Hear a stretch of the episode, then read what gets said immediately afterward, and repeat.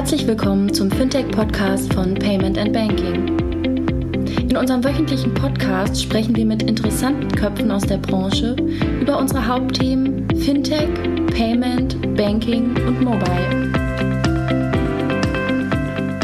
Hallo und herzlich willkommen zur 256. Ausgabe des Fintech-Podcasts von paymentbanking.com. Hallo André. Hallo Jochen. Wir haben April. Heute ist der 1. April, auch wenn es heute noch die, der Podcast nicht live geht, aber wir haben April. Und ähm, was bedeutet das? Äh, der März ist vorbei und wir wollen die News, die relevanten News des März äh, besprechen, so wie wir es in den letzten Monaten schon gemacht haben und so wie es auch mehr sehr viel Feedback aus der Community gab, dass wir das bitte machen sollen. Also machen wir es doch gerne. Und wir versprechen, und wir versprechen, es gibt heute keinen Laber-Podcast zu Corona und Homeoffice und Co. ja. Lass uns doch ganz kurz noch mit der Danksagung für mit den Sponsoren äh, starten, bevor wir in die News gehen. Erstmal vielen Dank an die lieben Freunde von Mastercard, ähm, internationales Payments geben, äh, Sponsor vom Blog Podcast und unsere Konferenzen. Vielen, vielen Dank an die Kollegen von Mastercard und ähm, auch vielen Dank an die Kollegen von Avato, von Avato Financial Solutions. Mal ehrlich, Finanzthemen sind kompliziert. Als zuverlässiger Partner steuern wir sie durch die komplexe Welt des Fraud und Risk Management, Payment und Financing und Forderungsmanagement, damit Sie sich auf Ihr Kerngeschäft konzentrieren können. Denn das hat die ihre vollkommene Aufmerksamkeit verdient. Avato Financial Solutions, your backbone for growth. Vielen Dank. Ja, André, was waren denn die relevanten News des Monats? Neben Corona meinst du? Neben Corona, genau. ich glaube, ähm, dass die Bundesregierung wirklich so schnell und so massiv gerade Hilfspakete zur Firmenrettung beschlossen hat, ist wahrscheinlich eine der wichtigsten News des Monats. Und dann heute nochmal die, oder gestern und heute nochmal die Erweiterung für Startups. Das war, glaube ich, ähm, mit das Wesentlichste, vor allen Dingen auch für Fintechs und ähm, für Banken natürlich auch. Ne? Also Herausforderungen auf beiden Seiten. Also für die Banken natürlich gerade für die, die sich Hausbanken nennen, witzig, ne? dass das Wort Hausbank, nachdem wir das auf den letzten Wechsels und Transactions ja auch besprochen hatten, jetzt gerade nochmal so eine große Relevanz bekommen hat im Sinne der Hilfen, die über die KfW verteilt werden oder Kredite, die dann mit den Hausbanken gemeinsam äh, mit der KfW bewilligt werden. Das ist, glaube ich, für Banken auf der einen Seite ein wahnsinnige Herausforderung schon im letzten Monat gewesen und würde es wahrscheinlich auch die nächsten Wochen und Monate sein. Und für Fintechs natürlich auf der anderen Seite genauso, weil dort momentan die ganzen Rettungspakete ja noch ein bisschen an deren, ja, wie soll man sagen, an, an denen vorbeigegangen sind, ähm, bis dann gestern Olaf Scholz ja noch ein weiteres Rettungspaket über zwei Milliarden bekannt gegeben hat, was wahrscheinlich sogar schon vorher bewilligt worden war. Das war schon mal irgendwann angekündigt und jetzt aber vorgezogen worden ist. Ne? Ja. Ja, also letztendlich ähm, Zusammenfassung, aber ich glaube, es kennt mittlerweile jeder. Es gibt die KfW-Maßnahmen über die Hausbank. Da ist übrigens äh, das Relevante, ähm, was haben wir uns immer über die Hausbank lustig gemacht äh, im, im Kontext der Neobanken. Äh, die ganzen äh, Challenger und Neobanken gucken alle im Moment in die Röhre, weil die haben äh, das ganze Thema KfW-Integration äh, nie auf der Agenda gehabt. Äh, das heißt, wenn ich heute ähm, bei einer so, so coolen Neobank bin, wie ich beispielsweise meine kleine Beteiligungs-OG ist bei der Fidor Bank, äh, die kann, die kann gar keinen KfW-Kredit äh, beantragen, weil die Fidor Bank gar keine Kooperation mit der KfW hat. Äh, somit ist dann die klassische Hausbank ähm, aus der ähm, aus der Hauptstraße in der Stadt dann doch wieder gar nicht so schlecht im Vergleich zur pseudo-coolen Neobank. Vielleicht sollten wir den Rainer Brüggestraat nächste Woche mal zum Podcast einladen. Der hat ja so gekämpft auf der, auf der Tracks, auf der Transactions ähm, für das ganze Hausbankprinzip. Deshalb würde er, glaube ich, gerade ganz gut mal zu dem Thema passen. Ja. Ja, und ähm, zu den Maßnahmen, ähm, also es gab ja diese, diese äh, Startup-Hilfe für Startups mit einer Bewertung über 50 Millionen und äh, ich habe keine Ahnung, 250 Mitarbeiter plus und was auch immer. Also äh, eigentlich darf man die gar, gar nicht mehr Startups nennen, sondern Grown-Ups. Und äh, die vielen kleinen Startups ähm, qualifizierten sich gar nicht, äh, auf beiden Seiten nicht. Sie qualifizierten sich nicht äh, für die Unterstützung des Bundes und sie qualifizieren sich in der Regel auch nicht für irgendwelche Kredite von der KfW, weil äh, die Hausbank äh, ja mit äh, 10% in der Haftung ist. Und wenn ich als kleines Startup, was Cashflow negativ ist, zu meiner Hausbank gehe und sage, ich hätte gerne hier mal einen Kredit in Höhe von x tausend, x hunderttausend Euro oder gar x Millionen Euro, äh, fängt der Hausbanker an zu lachen und das war es dann auch. Ähm, und für diese und für diese Startups ähm, gab es dann, ähm, ich glaube, maximal 30.000 Euro Gründerzuschuss oder so.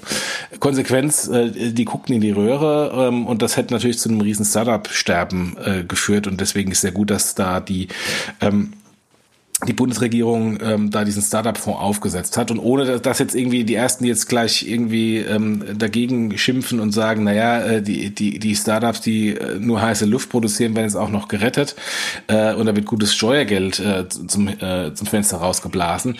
Da geht es ja eigentlich nur darum, dass äh, bei den Startups die Anschlussfinanzierung problematisch ist. Und da werden wir auch nochmal einen Podcast machen mit äh, zwei VCs äh, demnächst, wo wir darüber sprechen äh, dass im Moment so quasi der Kapitalzugang zu Risikokapital durch die Krise schwierig geworden ist und übrigens auch der Kapitalzugang von Risikokapitalgebern ist schwierig geworden.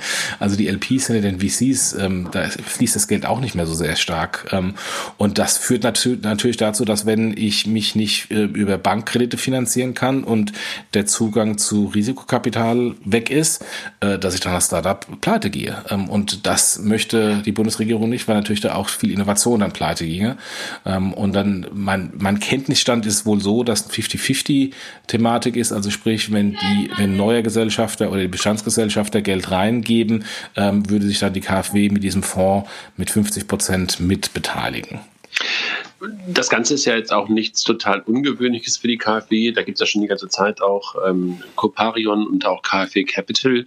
Ja. Nur die ersten Rettungspakete in der letzten Woche waren ja erstmal so, dass es das ganze Hilfspaket ja dann auch gelten sollte für Startups mit einer Beteiligung von größer 50 Millionen, wobei das gerade ja auch eine interessante Frage ist, wie du jetzt gerade Beteiligung, ähm, ähm, ähm, Bewertungen feststellst.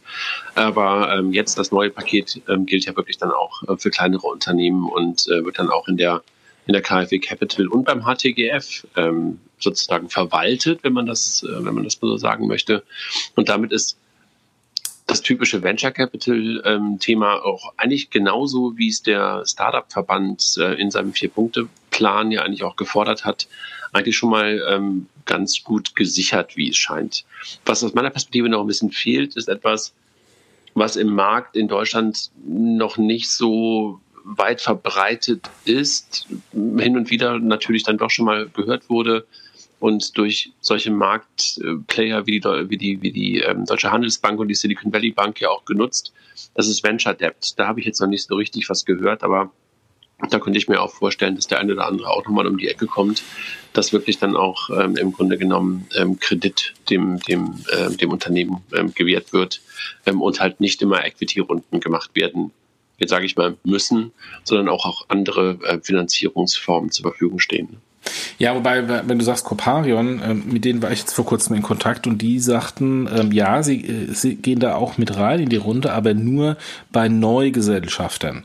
Äh, und ich glaube, das ist insofern eine, eine Neuerung auch in diesem Paket, weil ähm, wenn ich einen neuen Gesellschafter äh, bekomme, dann brauche ich ja, habe ich ja Kapitalzugang, dann brauche ich ja auch keine, keine wirkliche staatliche Unterstützung oder dann kann ich es nur, nur ergänzen.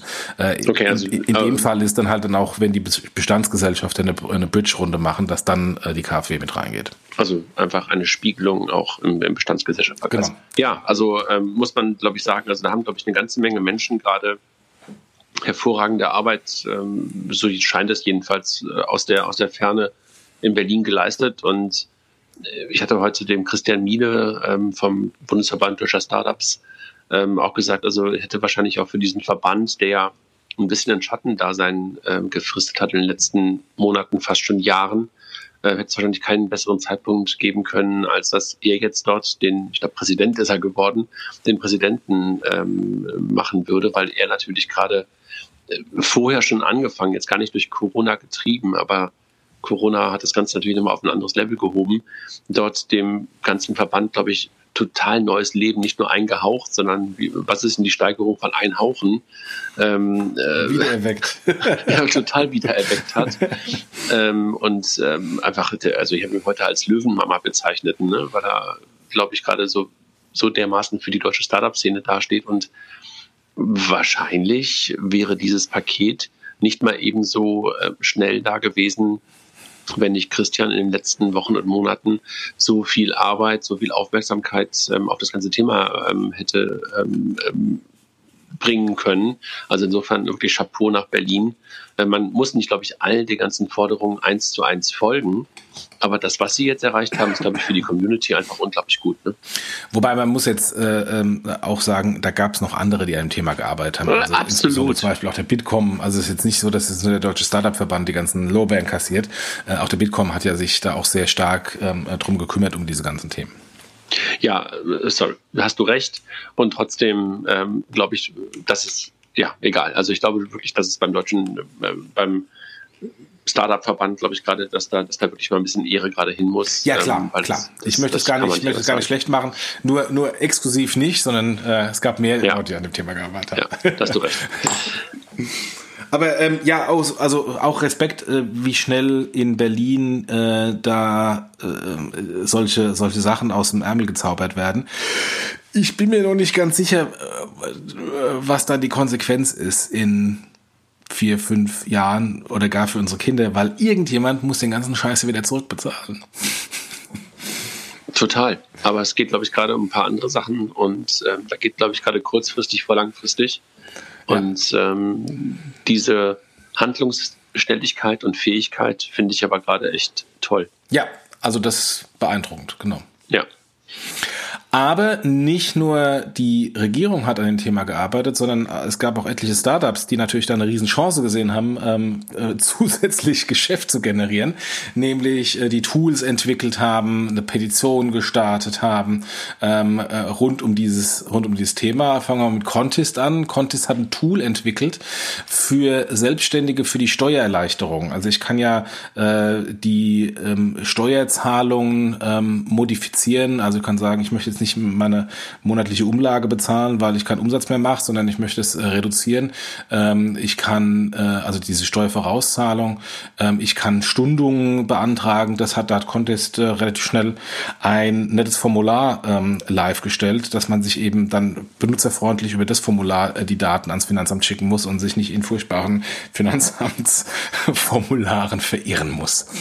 Ich glaube, Contest ist einer von denjenigen, der natürlich gerade eine Zielgruppe ähm, betreut, die, naja, nahezu kaum mehr von, dem, von der Krise gerade betroffen sein könnten. Ne? Also Freiberufler und Selbstständige sind ja leider in solchen Krisensituationen meistens die ersten, deren Aufträge gekündigt werden ne? und dass die dann zur Seite stehen. Und da haben Chris und, und, und Sibylle natürlich jetzt auch echt einen geilen Move gemacht letztes Jahr, als sie die Stiftung gegründet haben. Das ist natürlich gerade kommunikativ und auch manpowermäßig perfekt, ne? dass du dort jetzt nicht nur ein Produktteam hast, sondern auch noch eine Stiftung hast, die kommunizieren kann ja. und dann halt auch schon vernünftige Tools auf die Reihe gebracht hast, die jetzt den ganzen Freiberuflern helfen kann, können, ähm, halt auch diese Steuererleichterungen und all die ganzen Dinge, die jetzt ja auch gerade beschlossen worden sind, ähm, die dann auch wirklich durch die Tür zu bekommen und einfach durch die Tür zu bekommen. Ja, ja.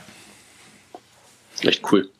Also eine scheiß Situation, aber wie sie es umgesetzt haben, muss man echt sagen, auch da ähm, schnell, ne? wie du es gerade auch schon gesagt hast. Ja, klar, hast, also. aber das ist auch unternehmerisches Handeln. Insofern Respekt, äh, dass die auch diese ich meine, auch so böse klingt, mit jeder Krise gibt es äh, diverse Chancen, ähm, dass sie äh, das erstmal genutzt haben, um sich auch zu differenzieren. Von dann vielleicht wieder der Hausbank. Ja, dann äh, Penta hat eine Petition gestartet, äh, für selbstständige Startups und KMUs äh, zu retten. Ich glaube, äh, die Petition ähm, ist schon wieder obsolet durch äh, die Maßnahmen der, also die Maßnahmen, die jetzt gerade kommuniziert wurden äh, von der Bundesregierung. Äh, obsolet, weiß ich nicht genau. Ich habe ähm, auch da muss ich sagen, das war glaube ich am gleichen Tag, als die Kollegen von Penta auch ihre Finanzierungsrunde ähm, haben bekannt geben dürfen, dass sie dann gesagt haben, hey, wir müssen jetzt auf jeden Fall den ganzen kleinen und selbstständigen Unternehmern, also auch der Zielgruppe von Penta, ähm, helfen. Ähm, da war aber halt in der Tat noch nicht so ganz absehbar, welche ähm, Rettungspakete und, und, und welche Erleichterungen ähm, jetzt kommen. Jetzt bin ich mir nicht ganz sicher, ob in der Tat ähm, das, was, was äh, die Kollegen dort ähm, losgetreten haben, wirklich noch genauso benötigt wird oder auch schon wieder anders gesehen wird. Ich habe nicht auf die Seite geguckt, ob die Petition möglicherweise angepasst wurde. Äh, aber grundsätzlich geht es ja genau in diese Richtung, dass natürlich die Kunden von Penta jetzt nicht unbedingt diejenigen sind, die klassischerweise im Hausbankprinzip dann bedient werden können. Und ich glaube, in diese Richtung ging auch die Petition. Ne? Ja, ja. Und Leaf und Stripe haben ein Gutscheinportal ähm, ins Leben gerufen. Ähm, da ist die Idee, ähm, dass die Leute gerade von den äh, kleinen mittelständischen Unternehmen, Restaurants, ähm, Handwerkern um die Ecke Gutscheine kaufen, äh, dass die quasi kurzfristige jetzt Umsätze haben ähm, und äh, die Gutscheine dann später eingelöst werden finde ich sowieso, also neben DIEM und diversen anderen äh, Aktivitäten trotzdem eine gute Initiative, weil wir wollen ja nicht, dass ähm, die, äh, die Kleinsten am, am stärksten leiden, ähm, weil die halt auch keine, keine so große Lobby haben und keinen Verband, sondern ähm, dass man, dass man da natürlich auch die Vielfalt im KMU-Bereich äh, weiter er, erhält. Also ich weiß, gerade eben äh, bei mir im, im Stadtteil war ich in der Apotheke, habe was geholt, äh, lauf am Reisebüro vorbei und da ist, steht ganz, ganz groß in großen Bannern, ähm, nach Corona äh, bitte bei uns die Reise buchen, nicht übers Internet, äh, wir sind auf jeden Fall für euch da. Ähm, ja. Und jetzt bin ich natürlich der mega Internetmensch ähm, und ähm, mache alles übers Internet und dachte so, ja, okay, ähm, äh, das ist dann halt auch ein Punkt, wo man dann auch so ähm, so im Reisebüro dann auch noch helfen kann, weil äh, denen sind natürlich alle Umsätze weggebrochen und äh, ähm, und man will ja nicht, dass da irgendwie dann das Geschäft leer steht ähm, und dann irgendwie in einen Euro-Shop reinkommt. Absolut. Ich glaube, de, äh, das ist jetzt eine Variante mit Leaf und Stripe und äh, ich habe in den letzten Tagen, ich habe mich mal irgendwann vor längerer Zeit bei nebenan.de angemeldet, weiß nicht, ob du das kennst, so ein äh, Netzwerk, wie der Name schon sagt, für die Nachbarschaft. Und ähm, dort muss ich sagen, finde ich, haben die eine, eine Aktion jetzt gerade losgetreten, die finde ich einfach richtig, richtig gut. Du kannst dort entweder Gutscheine kaufen oder spenden für jeden Laden ganz egal, ob dieser Laden schon auf der Plattform da drauf ist, weil es halt auch bei nebenan.de ähm, Gewerbetreibende gibt. Und die stellen diesen Gutschein innerhalb von 30 Tagen dem Gewerbetreibenden, dem, keine Ahnung, dem Friseur, gut, den brauchst du nicht, ähm, äh, oder dem Restaurant oder wem auch immer zur Verfügung. Ähm, eingelöst wird es halt äh, über Kreditkarte oder bei PayPal, keine Transaktionsgebühren und du kriegst den Gutschein. Mhm. Ja, und wenn das nach 30 Tagen ähm, der Gewerbetreibende das nicht angenommen hat, kannst du dann entweder das Geld zurückbekommen oder es zum gemeinnützigen Zweck ähm, spenden. Ich finde das so großartig, weil das halt das Chicken Egg Problem komplett löst. Ne? Ja. Weil, also super, also äh, kannst du dir mal angucken, ähm, ähm, kaufnebenan.de. Also okay. ähm, genau, geht genau in diese Richtung. Also es hat okay. jetzt nicht so was mit Fintech zu tun, sondern das, was du gerade mit Vielfalt angedeutet hast, das zu stärken, ist, glaube ich, auch etwas, was wir bestimmt nach Corona, das ist jetzt schon ein geflügeltes Wort, erleben werden, dass wir wieder mehr Vielfalt haben wollen. Also ich glaube, momentan profitiert Amazon und profitieren die ganzen Großen, aber in meiner naiven Sicht glaube ich, dass es danach ein bisschen anders werden wird, weil wir, glaube ich, dann doch uns wieder daran freuen, rausgehen zu können und plötzlich auch hoffentlich dann noch Geschäfte und Läden zu sehen. Ja, das stimmt. Dann äh, bleiben wir bei dem Thema Corona. Äh, die Kollegen von Mastercard haben das Limit für pinlose Zahlen ähm, erhöht. Ähm, es war ja bis äh, von bis 25 Euro äh, konnte man Tap and Go machen, also ohne Eingabe der PIN am stationären Terminal ähm, aus hygienischen Gründen und um äh, das Ganze kontaktlos äh, bezahlen und nicht bar bezahlen, was ja auch ein hygienisches Thema ist, zu äh, äh, forcieren, hat man da das auf 50 Euro erhöht, dass man die PIN nicht eingeben muss für alle Transaktionen unter 50 Euro Euro. Ähm, die Kollegen von äh, der Girocard haben das dann irgendwann nachgeholt ähm, und sich dann feiern lassen, wo ich ehrlich gesagt ein bisschen schmunzeln musste und sagen, naja gut, also ähm, wenn, wenn die halbe Welt schon längst auf das äh, eingegangen ist und dann äh, auch ähm, äh, die, der Federführer der deutschen Kreditwirtschaft äh, das dann auch entscheidet, irgendwann später und sich dafür feiert, ähm, das muss man dann keine Pressemitteilung mehr rausgeben. Wurde trotzdem gemacht, äh, wie auch immer, Mastercard hat ähm, äh, das zuerst gemacht und das sind alle anderen nachgezogen. Ja, also ähm, wenn du mit Apple Pay bezahlst oder mit irgendeinem Wearable bezahlst, hast du das Thema ja nie. Genau. Und deshalb ähm, und auch mit dem, mit dem Telefon nicht. Also insofern ähm, habe ich eh schon lange, lange, lange Zeit ähm, keine PIN mehr ähm, bei einer Kartentransaktion ähm, benutzt. Ja. Ähm, dann nochmal Corona. Die Implikationen im Fintech sind, sind äh, maßgeblich. Äh, äh, ähm, Samap hat ähm, angeboten, dass alle äh, Distanzzahlungen von den Kunden bis zum 30. April kostenlos sind. Ähm, das heißt, die, die Händler können per E-Mail, WhatsApp, SMS und soziale Netzwerke eine, eine Payment-Link schicken und die Kunden bezahlen und das Ganze kostet nichts. Ähm, ist natürlich ähm, äh, dem, dem Corona-Thema geschuldet, aber am Ende des Tages auch nettes äh, smartes Business Development von SumUp. Also das muss man natürlich auch so dazu sagen. Ja, auf der anderen Seite muss man sagen, ähm, haben die natürlich auch gerade ähnlich wie die, wie die Kunden von Contest, äh, hat SumUp natürlich eigentlich nur Kunden in einem Bereich, die gerade alle zu haben. Der hat halt, der hat echt ein ja. Problem. Ja. Ne? Und äh, das ist halt gerade der ganze kleine Laden, die ganzen Cafés und all die ganzen Sachen. Da läuft halt gerade nichts. Ja, das stimmt. Das stimmt. Ähm, dann, äh, wir haben es gerade eben schon gesprochen, äh, kontaktlos nimmt im Moment offensichtlich äh, groß Fahrt auf. Nicht nur letztes Jahr, was ja ähm, unter anderem auch ähm, die Girocard beflügelt hat, dass irgendwie ich glaube, 50 Prozent der Girocard-Transaktionen äh, kontaktlos waren, ähm, ist es jetzt so, dass äh, die Leute ähm, in Deutschland mehr und mehr bargeldlos und auch kontaktlos äh, bezahlen. Insofern ähm, die alte die alte Liebe des Bargelds ähm, ähm, schrumpft in Deutschland und vielleicht ist das auch ein, eine äh, mittelfristige Konsequenz von Corona, ähm, dass sich Kartenzahlungen und digitale Zahlungen dann doch vielleicht äh, stärker durchsetzen ja, genau, der Behavior fünfmal angewandt, dreimal angewandt, äh, vielleicht schon. Danach machst du es dann in der Regel nicht mehr anders. Genau, genau.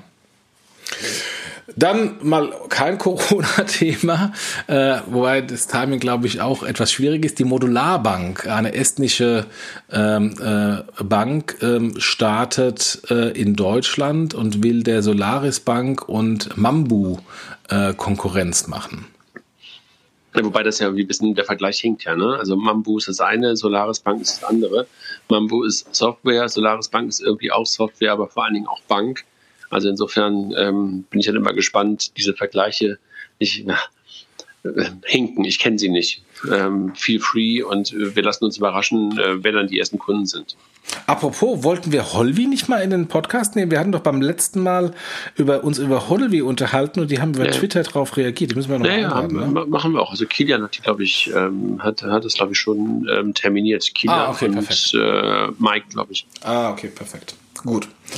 Dann, liebe Hörer, freut euch drauf. Ähm, äh, gehen wir weiter. Ant Financial hat sich äh, bei Klarna beteiligt mit einem relativ kleinen, äh, mit einer relativ kleinen Summe, ich glaube irgendwie ein Prozent, ähm, wo man sich fragt, hm, was ist das denn? Also ähm, Know-how äh, braucht Ant Financial. Jochen, du musst, glaube ich, du musst, glaube ich, kurz sagen, wer Ant Financial ist, damit die Leute irgendwie auch also, wissen, wer. Ant Financial ist ähm, äh, der Payment äh, oder Financial Services Arm hinter Alibaba, ähm, also quasi äh, die Company hinter Alipay äh, aus China. So und ja. äh, und das ist und das ist ähm, die Frage, die ich mir stelle, als ich das gelesen habe. So, hm, also Know-how-Transfer ähm, äh, von Klarna zu Ant Financial ähm, brauchen die nicht. Also äh, die haben sind viel viel weiter in China ähm, als äh, es Klarna als Startup und Innovator in Deutschland oder in Europa sein könnte. Also da geht es nicht um Know-how-Transfer und zu gucken, wie so ein Startup funktioniert. Ähm, es ist dann aber auch jetzt nicht, ähm, dass es darum geht, hier irgendwie Klarna zu übernehmen, weil da ist ein Prozent ähm, zu klein. Äh, da haben sie wahrscheinlich auch nicht mal ein Board sieht. Also was treibt die, um ausgerechnet da ein Prozent zu übernehmen? Außer ähm, ist das vielleicht ein kleines Puzzlestück mehr für eine doch irgendwann mal bevorstehende Expansion von Alipay nach Europa und eben nicht nur für die chinesischen ähm, äh, Nutzer, sondern eben halt auch, um Mehrwerte für die europäischen Nutzer ähm, zu generieren. Ich weiß es nicht. Aber dass Klarna so mindestens seit einem guten Jahr eine ganz andere Wahrnehmung hat ähm, und einfach auf einem guten, guten Weg zu sein scheint, ist, glaube ich, allen klar. Und ähm, die Beteiligung, die sie ja in den letzten Wochen und Monaten immer wieder bekommen haben, waren ja dann auch echt immer von strategisch angehauchten Partnern. Ne? Und äh, das macht das Ganze schon echt interessant. Ja, wann glaubst du, wann, wann, wann glaubst du, gehen die public? Äh, Klarna? Mhm. Gute Frage. Jetzt äh, in Zeiten von Corona ist, äh, ist äh, der Public-Gang natürlich erstmal wahrscheinlich, wenn, wenn er überhaupt auf der Agenda war, wieder abgeblasen. Äh, da muss natürlich wieder ein besseres Börsenklima mal existieren, ähm, um ein IPO zu machen. Ähm, außerdem haben sie jetzt auch ähm, negative Zahlen gehabt im letzten Jahr ähm, mit den, mit den Risikokennziffern. Also ich glaube, ähm, frühestens in ein, zwei Jahren ist das wieder ein Thema, ähm, dass, die, dass die über ein IPO äh, nachdenken. Aber am Ende des Tages ist, ist Klarna auch die, die einzig verbliebene ähm, unabhängige Payment Fintech ähm, in, in dieser in dieser auf der europäischen Seite. Das ist ja alles sehr stark dominiert ähm, von, ähm, von von Großkonzernen. Also man denke an Apple Pay, man denke an an PayPal. Ähm, ich, Adyen? Adyen, stimmt, IPO, weil Adyen kannst du mit Klarna nicht vergleichen, weil Adyen ein Hintergrunddienstleister ist und Klarna ja schon irgendwie ein Payment Scheme artig mit einer eigenen Marke etc. Ich würde mich nicht wundern, wenn Klarna nicht vielleicht vor einem IPO von einem großen Payment Scheme geschluckt würde, also von Visa, von Mastercard. Visa ist schon beteiligt, ähm, weil das passt da eigentlich viel enger ins Portfolio als ähm, ein Börsengang. Lass uns überraschen, mal schauen. Ja, ist auch echt eine interessante Frage, was sie mittlerweile sind. Ne? Also sind sie PSP, sind sie Scheme, ähm, sind sie Bank? Also schon echt lustig, ne? dass ja. das irgendwie alles mittlerweile so divergiert in alle Richtungen ähm, und man das gar nicht mehr so richtig einordnen kann. Ja. Ja. Bleiben wir bei Alipay. Ähm, Alipay hat ähm, oder will ihre Tochter Ant Financial Services äh, für 40 Millionen chinesische Dienstleister öffnen. Ziel ist ein One-Stop-Shop für digitale Dienste zu werden. Mhm. Große Worte, keine Ahnung. WeChat-Alternative. Ja. Dass du halt guckst, dass es nicht mehr nur ein Pay-Ding ein Pay ist, sondern dass du halt alles das, was halt die ganzen äh, Dienstleister äh, anbieten wollen, ähnlich wie bei WeChat, plötzlich dann halt auch in Alipay drin ist, dass es halt wirklich zum Ökosystem wird. So klingt es für mich. Aber ähm, es ist ja einfach noch um, ja, interessante News. Ähm, und ich glaube, der Unterschied ähm, in Asien zu, zu Europa, und wir hatten das ja auch schon ein paar Mal im Podcast angerissen und in Artikeln ja auch schon mal beschrieben, ob es hier halt ein Need oder ein Markt für die Super-Apps gibt. In Asien gibt es jetzt an vielen, an vielen Stellen oder in vielen äh, in vielen Ländern, in vielen Regionen so eine Art Super-App, wo halt die ganzen Dienste ähm, kombiniert sind in einer großen App. Und WeChat ist ja immer das beste Beispiel. Und Alipay ist in der Tat wirklich nur Pay bisher. Und äh, möglicherweise ist das jetzt wieder mal der Versuch, eine zweite ähm, Super-App in China daneben zu stellen. Mhm. Ja. Es geht weiter mit Alipay. Ja, genau. TransferWise, äh, eines ja der, äh, finde ich, spannendsten äh, und schon groß skalierten Startups in, äh, in Europa, ähm, bietet jetzt die Möglichkeit an, eine Überweisung direkt an Alipay-Nutzer zu machen. Das heißt, ähm, ich kann als äh, deutscher Kunde ähm, an einen Alipay-Account oder einen der 1,2 Milliarden Alipay-Accounts äh, direkt Geld transferieren.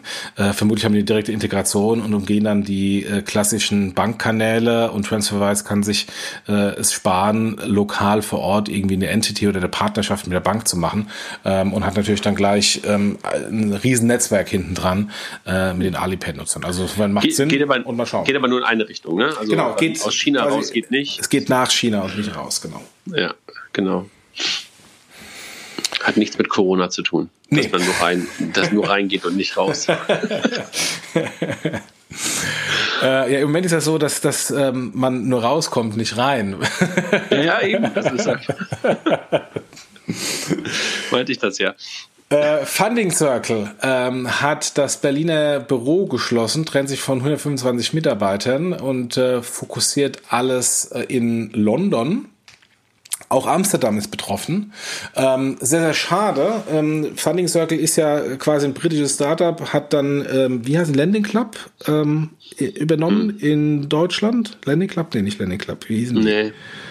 Von Matthias. Also das ehemalige Rocket. Äh, Lendico? Lendico. Lendico.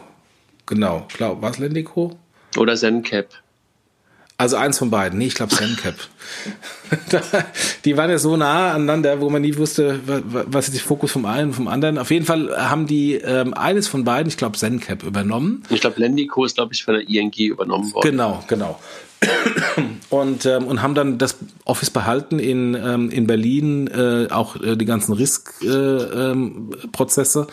Äh, ähm, äh, offensichtlich vorher gab es wohl, hat das, hat er, ähm, hat die Finanzszene rausgefunden, der, der Kollege Doms, gab es auch wohl äh, größere Abschreibungen ähm, im deutschen Geschäft. Also das deutsche Business war wohl ähm, sehr defizitär und das hat dann eins zum anderen geführt und äh, deswegen wird das Ganze zentralisiert weitergeführt aus London und ähm, Berlin und Amsterdam werden zugemacht. Ja. Ähm, ich glaube, die Mitarbeiter ähm, kommen so oder so unter, auch trotz Corona. Ähm, da muss man sich ja in Berlin, äh, wenn man Startup-Expertise hat, in der Regel keine Sorgen machen.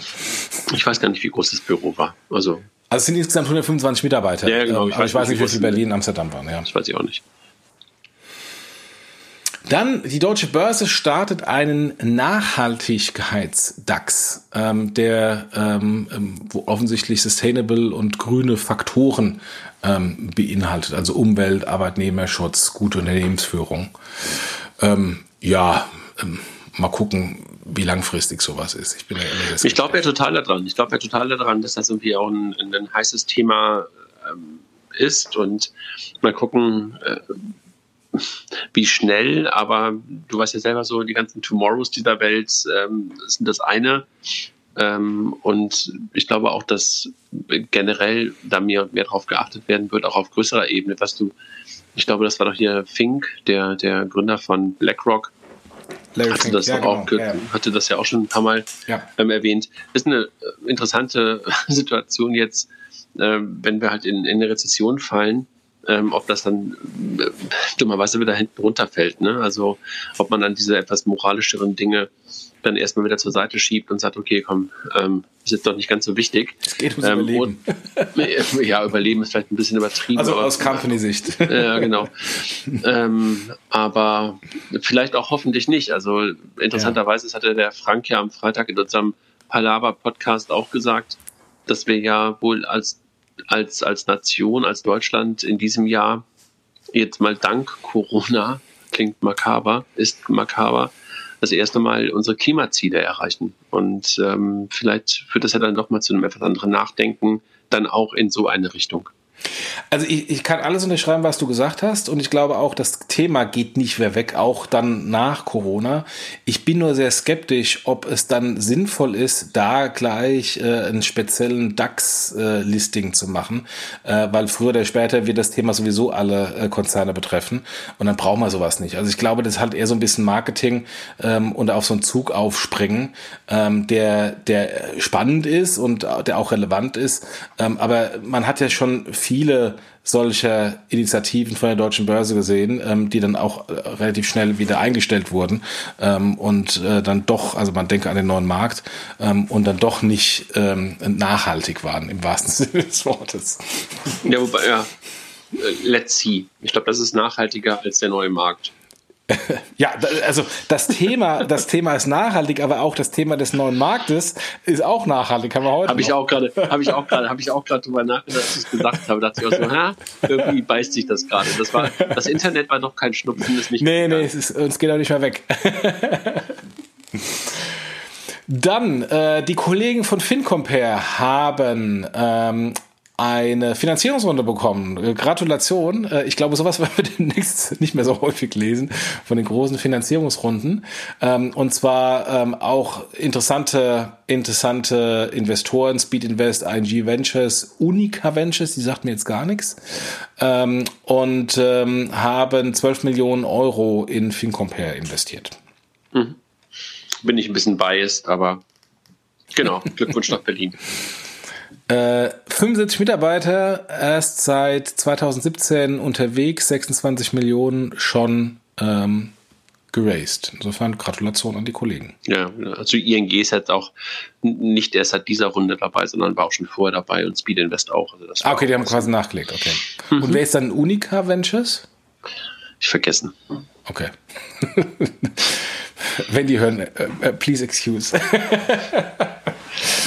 ähm, Trade Republic, auch äh, Runde, ähm, haben ja, endlich muss man sagen. Also nachdem es ja die, die, die letzte Runde so lange gedauert hat und dann ja irgendwann Project A das im Grunde genommen angeführt hat äh, und es ja vorher etwas länger gedauert hat, bis die Jungs da das geile Produkt dann auch mit, mit richtig Funding äh, versehen bekommen haben.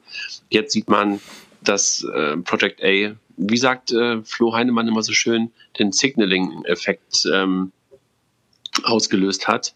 Und wenn du dir jetzt anguckst, wer jetzt nachgelegt hat, dann ist es natürlich auch das Netzwerk, ne, das was Project A dann irgendwie auch mit reingebracht hat. Wobei die hatten auch Creandum schon drin, das ist jetzt auch nicht wirklich. Das war gleichzeitig. Das ja, war genau. gleichzeitig mit also Project insofern, A. Das ist alleine, das ist also äh, ich hätte gerne entweder oder als Signaling-Effekt, aber beides als Signaling-Effekte ist ja, das, da kann man nicht mehr von Signaling reden, das ist ja dann schon äh, Leuchtturm.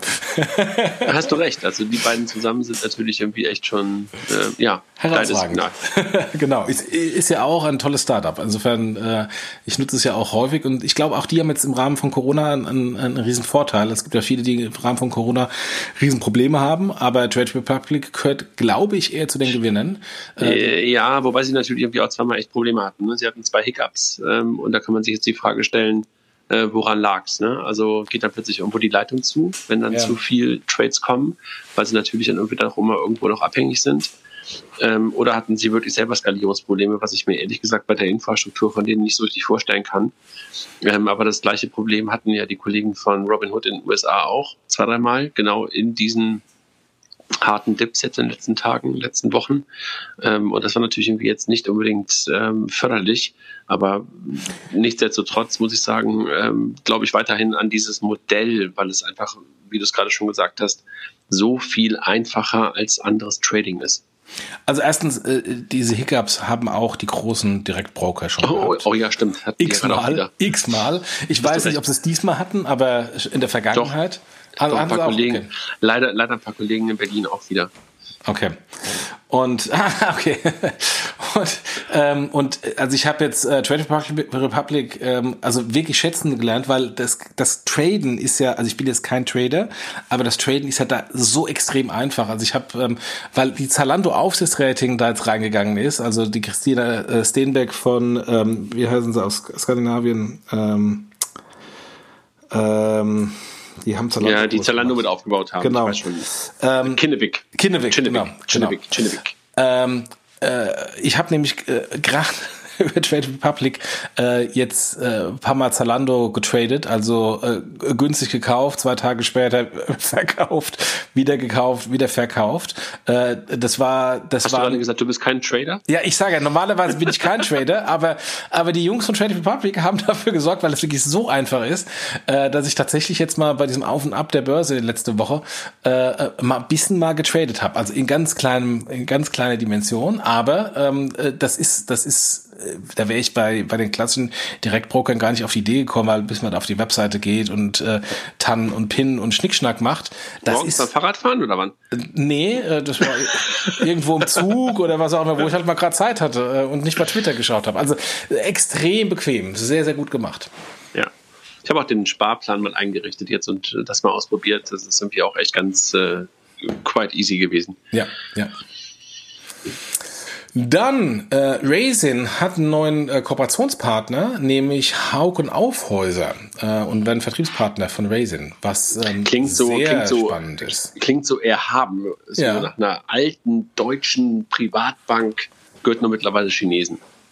Äh, äh, gehört zu Fosun, genau. Ja, genau.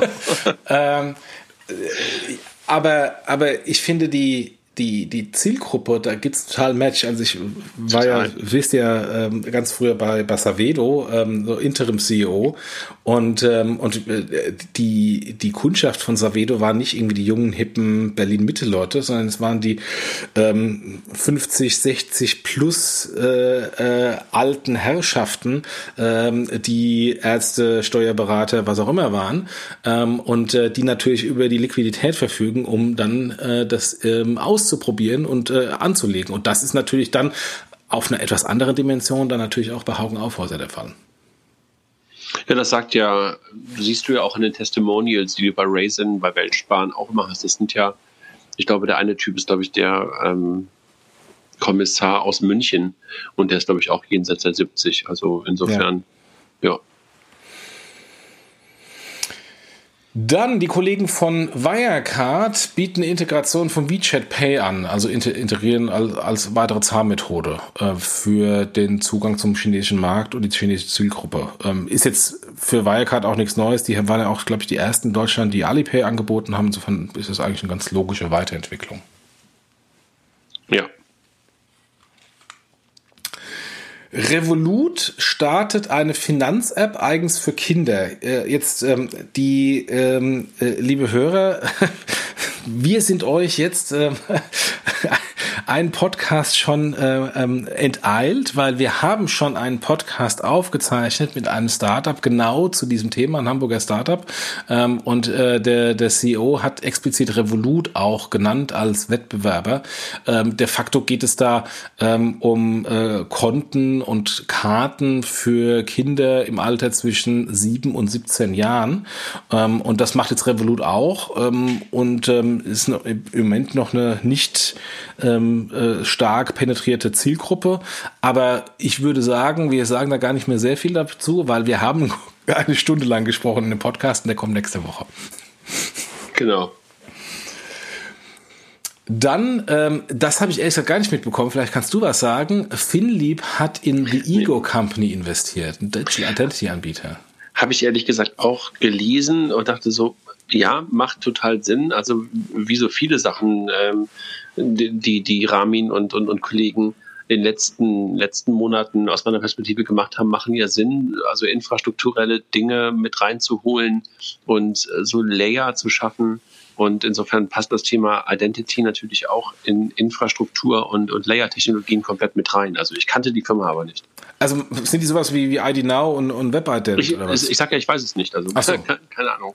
Okay. Ähm, aber das, ich glaube, das war, hatte auch ein bisschen was mit Blockchain zu tun, wenn ich es richtig verstanden habe.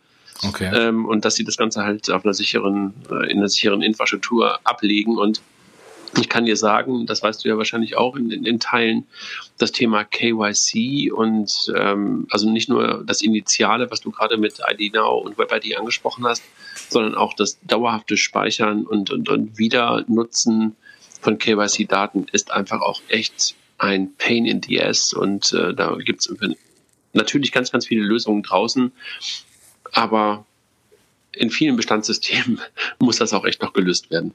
Hm. Ja, das ist echt spannend. Aber, hart. aber passt total ins, ins äh, Puzzlespiel ähm, der Services von, von Finlieb. Wobei, das kommt da wahrscheinlich zu Finlieb Connect, also zu, wo Figo, Finreach und Co. drin sind, weil das ist ja da eigentlich ähm, passend wie die Faust aufs Auge, oder? Das klingt so, total. Okay. Dann Finiata, ähm, ein äh, das zweite Startup von dem lieben Sebastian Diemer, der Creditec gegründet hat, ähm, der dann auch relativ schnell bei Finiata rausgegangen ist, sollte eigentlich ursprünglich ein Factoring-Startup sein, in Konkurrenz mit mit Billy. Ähm, dann haben die gepivotet, ähm, haben den ähm, Anno August Eifeld von der Comdirect als CEO reingeholt, der den Pivot äh, leitet. Und äh, der hat den, hat den Laden gedreht zu einem klassischen Lending-Geschäft und hat sich vom Factoring-Geschäft mehr und mehr zurückgezogen. Und jetzt ist tatsächlich ähm, äh, das komplette ähm, Deutschland-Geschäft eingestellt worden. Also der macht de facto, jetzt wenn ich das richtig verstanden habe, äh, vielleicht weißt du da sogar mehr, ähm, dass die ursprüngliche Creditec-Idee, also Lending ähm, in Emerging Markets in Polen und, und Co. Äh, für flexible Kreditlinien. Hm. Viel Spaß. Ja, das muss wohl funktionieren. Ich habe ihn, ich habe ihn vor pff, im Sommer irgendwann gesehen auf einem auf einem Fintech-Dinner in in Berlin ähm, und da war er mehr, mehr als happy, ähm, dass dass der der Pivot funktioniert hat und ähm, da war für mich schon klar, dass früher oder später dann auch das Factoring-Geschäft ähm, äh, wohl eingestellt würde, was jetzt mhm. auch passiert ist. Da sind wir gerade beim DIMA, ne? Dann sind wir beim Diemer. Monedo erhält 3,2 Millionen Euro. Monedo ist das, was ich gerade eben schon sagte, äh, Creditec, ähm, die ja auch eine sehr interessante und illustre Reise hinter sich äh, gebracht haben. Eines der ersten großen ähm, Hype-Fintechs, äh, sehr viel Geld verbrannt. Äh, dann kamen auch sehr bekannte große Investoren rein. Dann gab es eine ähm, massive Verwässerungsrunde, die ähm, äh, PayU, äh, Nespers sind wieder rausgegangen und jetzt haben sie wohl von den Bestandsinvestoren nochmal 3,2 Millionen ähm, Euro bekommen, ähm, um jetzt quasi durchzustarten nach der Krise. Also haben auch ein Pivot gemacht ähm, und äh, ja, ich drücke die Daumen, dass es funktioniert. Wir sind auch umgezogen jetzt, also aus der schönen Hamburger Innenstadt an den Stadtrand, ja. Also ich habe ja eine Mitarbeiterin bei TraxPay, die war früher bei, früher bei Creditec. Und was die für Stories erzählt, ja, kannst sind, nicht, kannst, kannst nicht standhalten. Also nee. deine, also naja, dann ist da mal ein bisschen mehr. Da, da kann ich nicht mithalten. ich meine, ich würde meinen Cashburn gerne erhöhen und auch diese ganzen Partys feiern, aber ähm, ich glaube, da tut mir der eine oder andere aufs Dach springen. ja, da kannst du halt irgendwie eher so ans alte Omen denken. ähm, auch das, auch das, genau. Ja, also ähm, ich drücke den, den Kollegen die Daumen ähm, und ähm, dass sie dann ähm, auch tatsächlich dann äh, den Turnaround abschließen können. Ja. Gut, dann Penta, über die wir schon gesprochen haben, ähm, haben, haben, ja, haben, du hast ja schon, schon, gesagt, gesagt ne, haben eine große Runde mit 18,5 Millionen bekommen. Ähm, das, das Interessante ist ja, da, da, da, an dem Beispiel sieht man erstmal von sehr namhaften äh Investoren, ITP Global, Holzbring Ventures, ABN AMRO, ähm, VR Ventures und Finlieb natürlich, die schon äh, dabei waren. Ähm, da, da sieht man, wie, wie äh, achterbahnmäßig das Startup-Leben sein kann. Also die wurden ja quasi kurz vor der Insolvenz von Finlieb ähm, übernommen ähm, oder investiert ähm, und ähm, mit ähm, Marco Ventin als CEO ausgestattet und jetzt starten sie durch mit einer sensationellen äh, Bewertung. Also von daher ähm, das Ende als auch ähm, die, der Hype äh, sind äh, im Fintech-Bereich doch relativ eng aneinander. Naja, und, und, was ich halt wirklich interessant finde, dass sie mittlerweile, glaube ich, auch jetzt zwei Banken, sehen wir ja gerade hier drin, mindestens drin haben. Also mit der ABN AMRO und den VR Ventures. Wenn du dich erinnerst, VR Ventures hatten wir, hat, Ventures hatten wir im letzten News-Update drüber gesprochen. Also dieses Vehikel, was aus der Berliner Volksbank heraus gegründet wurde und mittlerweile ja von einigen anderen, waren es 100 oder so, 100 ähm, Volksbanken gebackt ist. Also jetzt ist, sind die Volksbanken halt ähm, an Penta beteiligt. Finde ich auch wirklich interessant. Ich bin ja jetzt mittlerweile auch durch den ganzen Prozess gegangen äh, für Kontoeröffnung. Ähm, super. Also ich muss das sagen, können Sie. Können Perfekt. Sie, genau. Ja, also absolut. sehr gut gemacht. Ja.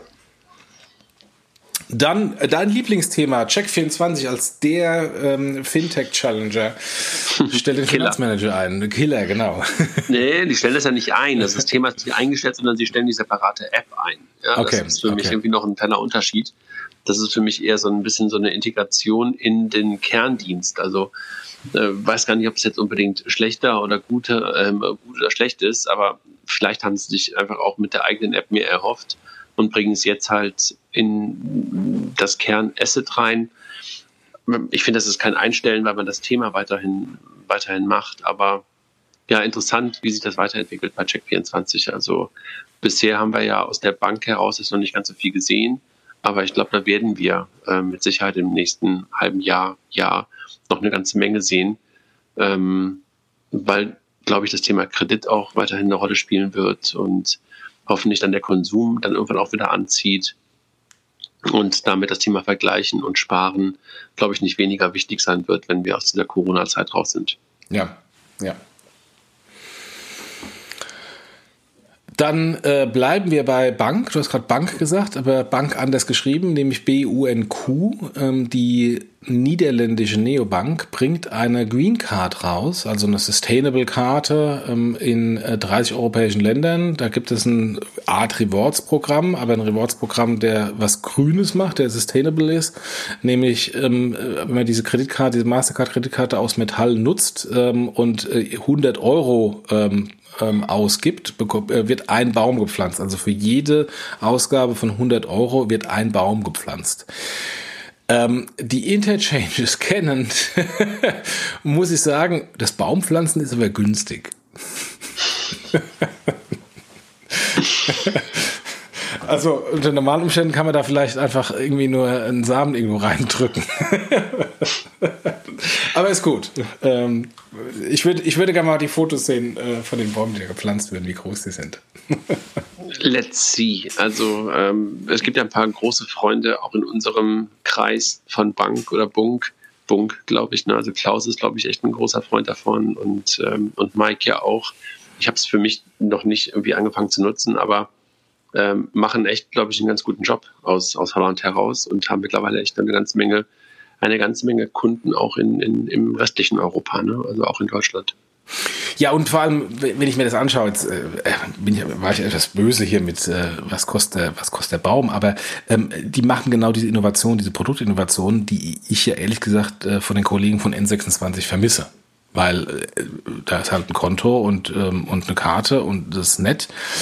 Aber das ist halt das, was N26 schon vor pff, drei Jahren gemacht hat. Ähm, und die bringen hier auch weitere neue Innovationen ähm, und versuchen natürlich da auch andere Zielgruppen zu adressieren. Also von daher wobei das, das eigentliche, wobei das eigentliche, die eigentliche Innovation bei denen sind ja, sind ja noch ein paar andere. Ne? Also die haben das Thema API schon ganz lange ähm, gehabt. Wenn du einen Premium-Account hattest, konntest du halt auf eine API gehen und das dann irgendwie auch bei dir in andere Systeme rein integrieren. Aber eigentlich sind es, glaube ich, diese Unterkonten, die die ja sehr, sehr stark gemacht haben. Also ein bisschen das, was ähm, N26, glaube ich, als Spaces ähm, oder halt, ich weiß gar nicht genau, wie es bei denen heißt, hat. Ähm, Was die Advance Bank vor 85 Millionen ja, Jahren schon mal hatte. Genau. Jetzt kommen ja die Opas, Opas, Opas aus dem Krieg. Ich habe mich, ich habe mich versucht, am, die, so, am Sonntag, by the way, äh, wo jetzt hier wieder die beiden ähm, Stettler und Waldorf rauskommen. Ich habe am Wochenende versucht, mit den Kindern den Muppets-Film zu gucken. Ey, das war so langweilig. Selbst ich konnte es nicht ertragen. Ich weiß auch nicht mehr, äh, wie ich das früher immer gut finden konnte, aber der Film war wirklich schrecklich, der Urfilm. Also, okay. ich weiß gar nicht, wie, wie komme ich jetzt von, ach so, genau. Stettler Nee, aber für, für, die, für die etwas Jüngeren, ähm, wir meinen Advance Bank, nicht die Advancia Bank in Luxemburg, sondern die Advance Bank. Das ist eine äh, ganz frühe Direktbank gewesen. Äh, eine, ich glaube, eine Tochter von der HVB oder Vereinsbank oder so. Ähm, und ähm, gefühlt hatte die damals äh, mit Abstand das beste Online-Banking und, ähm, und diejenigen, die damals Kunden waren, trau trauen dem bis heute immer hinterher, weil sie sehr viel Innovation im Online-Banking gebracht haben wurden dann geschluckt von der Commerzbank und dann war es vorbei mit der lieben Advanced Ja, wohl wahr. Letzter Punkt, Revolut, über die haben wir schon gesprochen. Ähm, die machen es den N26 nach, denn sie gehen jetzt nach USA. Sie versuchen den amerikanischen Markt zu adressieren und ähm, ja, mal gespannt. Äh, insofern die das Neobank Battle äh, Gefecht ähm, kommt jetzt von Europa in die USA. Mal schauen, wie der US-Markt geentert wird oder eben auch nicht von den äh, Challenger-Banken. Let's see. Ja. Vielen, vielen Dank an die liebe Christina Casalla aus dem Payment Banking Team, die hier die ähm, News zusammengestellt hat. Mir fällt auf, wir haben keine Personalia ähm, in diesem Monat. Da kann ich vielleicht einfach schnell zwei Personalia nachreichen. ähm, die ich diese Woche sehr beeindruckend fand, nämlich äh, zwei Bereichsvorstände äh, von der Commerzbank. Also Bereichsvorstand bei der Commerzbank ist quasi die, die Ebene unter dem äh, Gesamtvorstand, Konzernvorstand, ähm, haben die Commerzbank verlassen. Beides vor allem ähm, äh, Digitalmenschen, was mich wunderte. Äh, der eine ist der Christian Rino, ähm, Ex-Deutsche Bank, lange Zeit bei der, bei der ähm, Commerzbank, wird jetzt IT-Vorstand von der Helabar. Äh, sehr, sehr guter Mann. Sehr, sehr guter Mann. Und äh, der. Das äh, aus deinem Mund. Ja, also ja. Wiederholt. Sehr, sehr guter Mann. Ja, nochmal, sag nochmal. Ja, ist halt wirklich gut. es gibt auch gute Leute, äh, es gab auch gute Leute bei der Commerzbank. ähm, und, ähm, und der Uli Köhn, äh, der irgendwie von E Plus kam und bei der Commerzbank irgendwie das Digitalthema mitgetrieben hat, äh, eines von den vielen Digitalthemen, äh, wird Vorstand von der ähm, Fiducia. Aber erst zum 1.10., glaube ich. Ja, ich glaube beim, beim Christian Rino ähm, auch spätestens. Ähm, da gibt's ja noch bei der Helaba auch größere Umstrukturierungen. Da gehen auch ältere Vorstände jetzt in Pension. Ähm, und ich glaube gar nicht, wann, weiß gar nicht, wann die dann wirklich anfangen. Also spätestens zum ersten Zehn ist bei dem, glaube ich.